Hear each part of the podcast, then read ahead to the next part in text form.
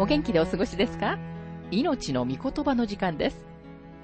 この番組は世界110カ国語に翻訳され、1967年から40年以上にわたって愛され続けている J. バーノン・マギー神学博士によるラジオ番組、スルー・ザ・バイブルをもとに日本語訳されたものです。旧新約聖書66巻の学びからテサロニケ人への手紙の学びを続けてお送りしております。今日の聖書の箇所は、第二テサロニケ人への手紙一章四節から十二節と二章一節です。お話はラジオ牧師福田博之さんです。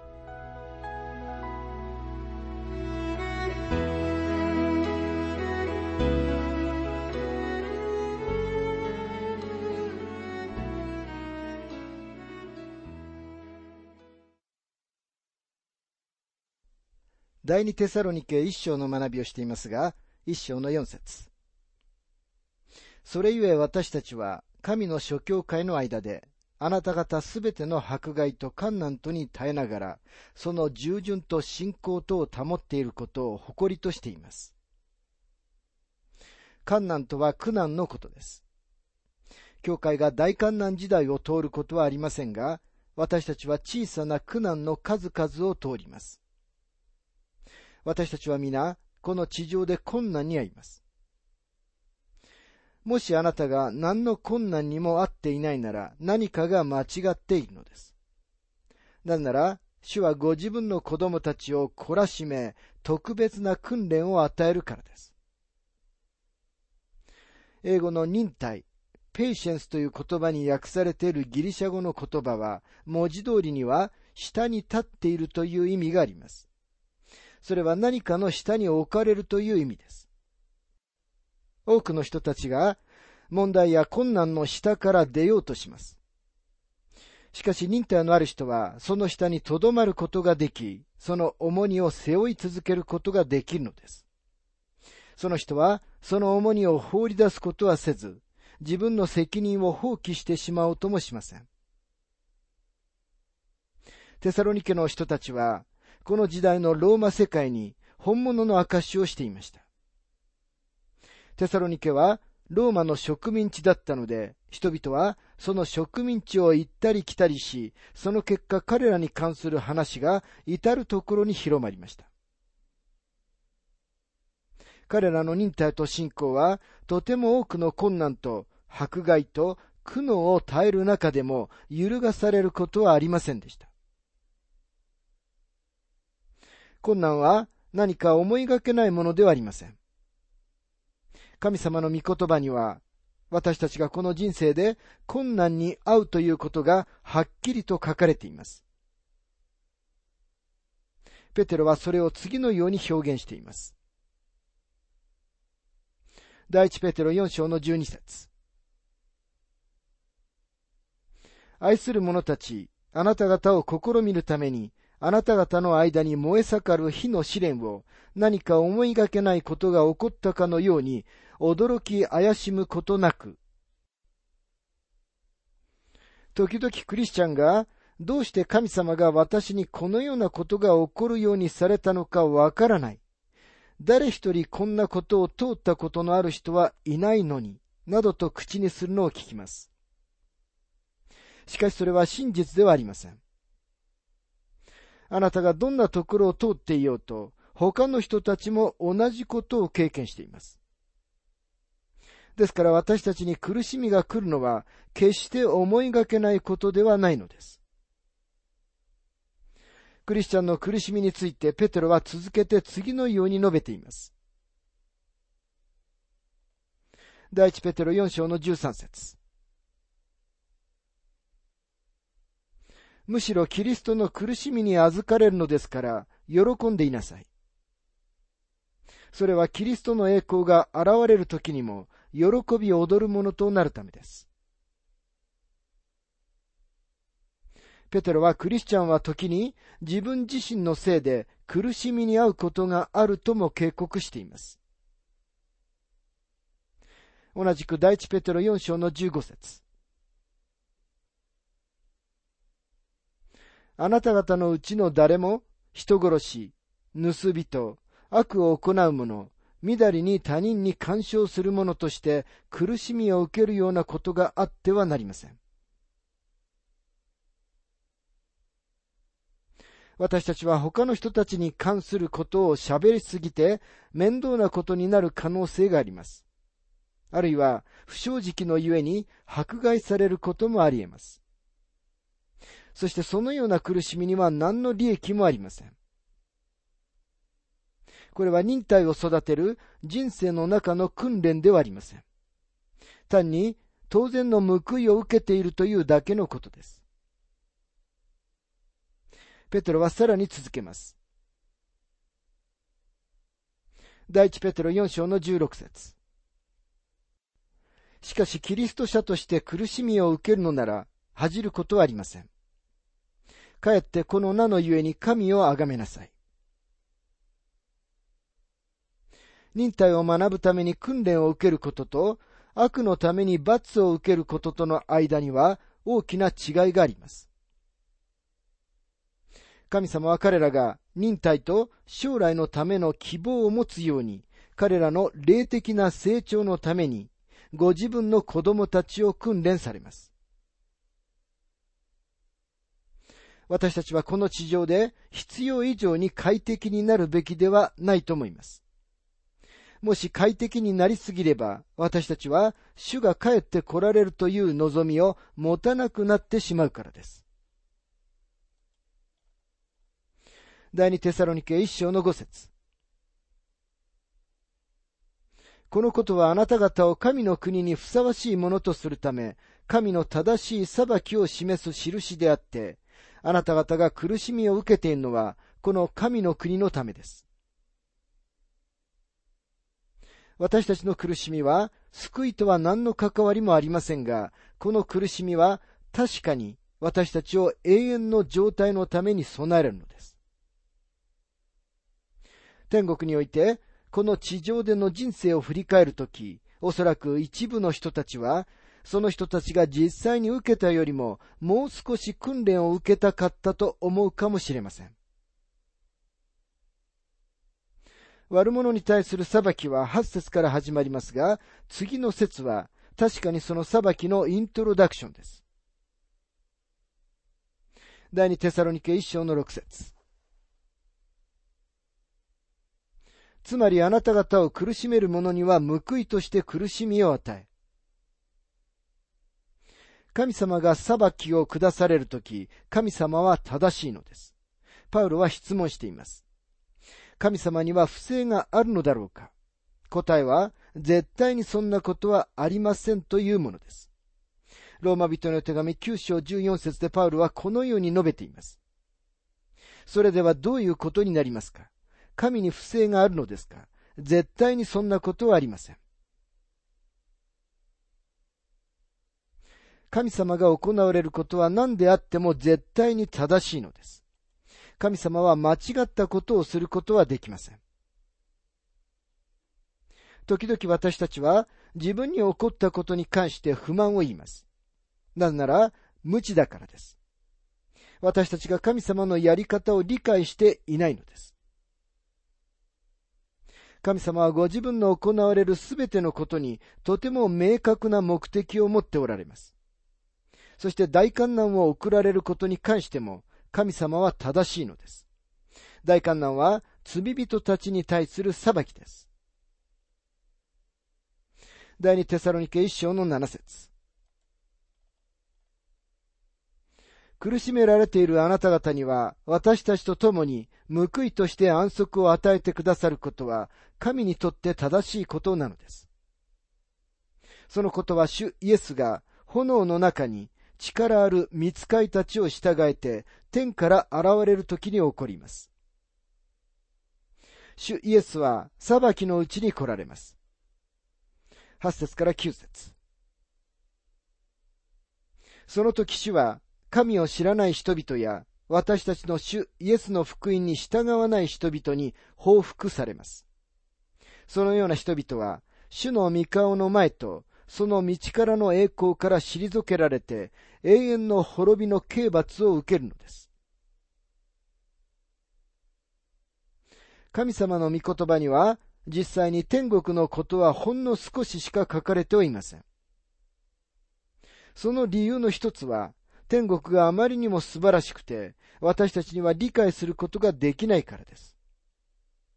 そして主は、私たちが天国に心を向けるあまりに、この地上で何の役にも立たない、などということを望んではおられないからです。主は私たちが、この地上の自分たちの歩む道に目を留めることを望んでおられます。そして私たちが一生懸命に働くことを望んでおられるのだと思います。言い換えれば、主は私たちの地上での人生に目的を持っておられ、私たちがその目的を成就することを願っておられるということです。また聖書には天国についてほとんど書かれていないだけでなく、失われた人々の状態についてはそれよりもっと書かれてはいません。精霊がそのことの上に覆いをかけられたのではないかと思います。そこには不健全な好奇心や復讐欲を満足させるようなものは何も与えられていません。神様が裁かれるとき、神様は悪意のあるやり方で裁くことはされません。神様はご自分の正義と清さを立証されるために裁かれます。地獄について私たちの好奇心を満足させるようなことは何一つ聖書の中に書かれてはいませんが、私たちに警告を与えるのに十分なことは書かれています。あまりにも少ししか語られていないということが、そのことがあまり現実的ではないということを意味しているのではありません。実際キリストご自身が地獄について他の誰よりも多く語られています。地獄は恐ろしい現実です。しかし地獄についての憶測をしようとは思いません。ただ地獄について言われたことをここに引用するだけです。その時主は神を知らない人々や、私たちの主イエスの福音に従わない人々に報復されます。そのような人々は、主の御顔の前と、その道からの栄光から退けられて、永遠の滅びの刑罰を受けるのです。今日地獄は物笑いの種にされていますが、だからといって地獄が存在しないという意味ではありません。私たちが信じていることは、時によっては、ただの希望的観測に過ぎません。例えばヒットラーは、ヨーロッパを戦争と燃え盛る炎の大虐殺に突入させる、などということはないというのが一般的な信念でした。でも彼はそのようにしました。傘を持っていた人物として有名なイギリスの政治家チェンバレンはヒットラーとムッソリに会うために出かけて行き、自分たちの時代は平和だろうと言いながら帰ってきました。その時も、そして今も、世界には平和はありません。同時に多くの人々が、日本がアメリカを攻撃することはないだろうと考えていました。実際アメリカ政府は日本がそのようなことをするとは信じていなかったし、当時のリベラル主義の教会は平和主義を教えていました。彼らがそれを信じたか否かにかかわらず、日本軍による真珠湾攻撃は行われたのです。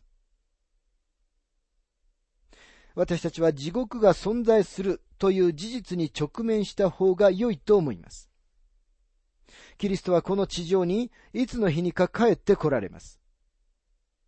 主は最初にご自分の者たちを地上から取り去られ、その後、主が来られることは悪者たちにとっての恐怖です。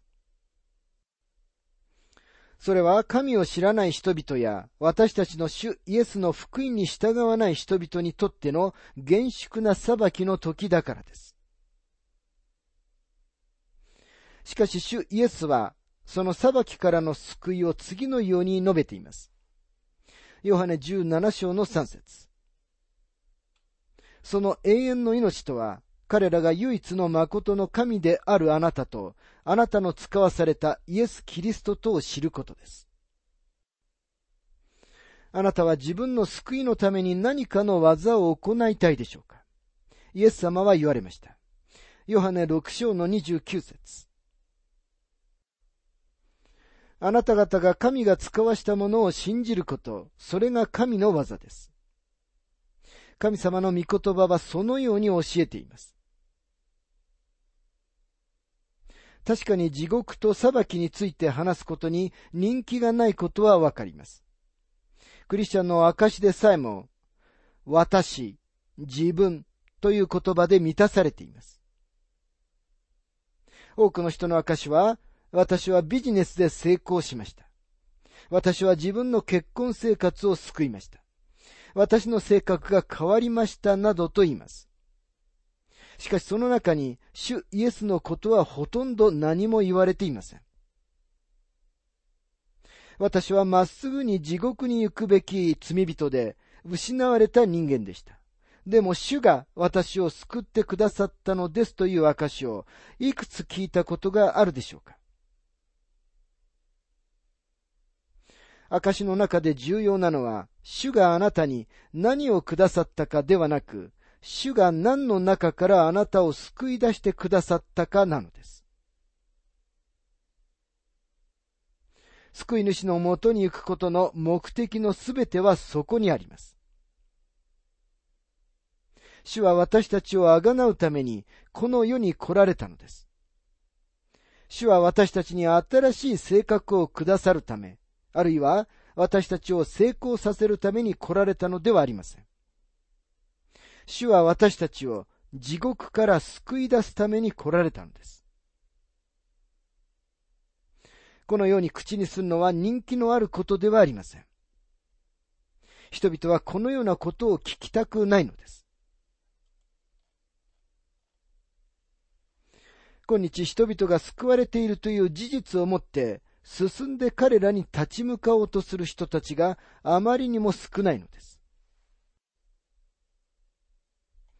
あなたが燃えているビルの中で眠っていて、ある人があなたを助けるために、そのビルに飛び込んできたとしましょう。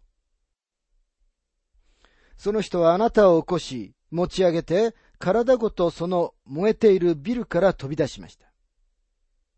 彼はあなたのことが気に入って、その後、あなたを自分の息子にしました。彼はあなたを自分の素敵な家に連れて行って、多くの素晴らしい贈り物をくれました。さて、もしあなたに集まっている人たちの前に立って、この人のことを話し、自分の感謝を彼の前で示すとしたら、あなたは彼に何を感謝するでしょうか？自分を息子にしてくれたことを感謝するでしょうか？もちろんあなたを燃えているビルから助けるために、その人が自分の命を危険にさらしてくれたという事実に最も感謝すべきです。もし彼があなたを燃え盛る死の炎から助け出してくれなかったなら、その他のことは何の意味もなかったのです。さて、失われた人々に対する裁きが来ようとしています。もしあなたが失われた人々の中に留まりたいのなら、あなたも裁かれます。誰かが事実をあなたにまっすぐに話す必要があります。ですから今私があなたに語っているのですと、マギー博士は述べています。もう一度言いますが、失われた人とは誰でしょうか？失われた人々とは、1、神を知らない人々。そして、第2に、私たちの主イエスの福音に従わない人々のことです。神の言葉は確かに9節ではっきりと次のように断言しています。そのような人々は、主の御顔の前と、その道からの栄光から退けられて、永遠の滅びの刑罰を受けるのです。第二テサロニケ一章の十節その日に主イエスは来られて、ご自分の生徒たちによって栄光を受け、信じたすべてのものの、そうです。あなた方に対する私たちの証言は信じられたのです。簡単の的となられます。裁きをもってキリストが地上に来られることは、主を信じた信者たちを義とし、救い主に栄光を期することになります。第二テサロニケ一章の十一節から十二節そのためにも私たちはいつもあなた方のために祈っています。どうか私たちの神があなた方をお召しにふさわしいものにし、また道からによって善を慕うあらゆる願いと信仰の働きとを全うしてくださいますように。それは私たちの神であり、主であるイエス・キリストの恵みによって、主イエスの皆があなた方の間で崇められ、あなた方も主にあって栄光を受けるためです。主イエスの皆があなた方の間で崇められと書かれていますが、もし神様があなたを繁栄させてくださったなら、あなたは主を崇めることができると思います。でも、生涯ほとんど寝たきりでいるのにもかかわらず、キリストのために素晴らしい証をしている人のうちにも、確かにキリストは崇められているのです。さて、第二テサロニケ人への手紙2章の学びに入りますが、第一テサロニケ人への手紙の中で4章13節に始まって、私たちは教会の敬虚に注目をしました。また同時に、主の日、大観難時代、そして栄光のうちに、キリストがこの地上に来られることも学びました。第二テサロニケ人への手紙では、協調点は大観難時代にあるのですが、同時に、教会の敬虚に関する最も素晴らしい箇所の一つを、この書簡の中に見ていきます。第二テサロニケ二章の一節。さて、兄弟たちよ、私たちの主イエス・キリストが再び来られることと、私たちが主の身元に集められることに関して、あなた方にお願いすることがあります。私たちが主の身元に集められることとは、教会の敬虚のことです。キリストが来られることの最初の局面が、この説の念頭に置かれています。そしてこの時には、裁きはありません。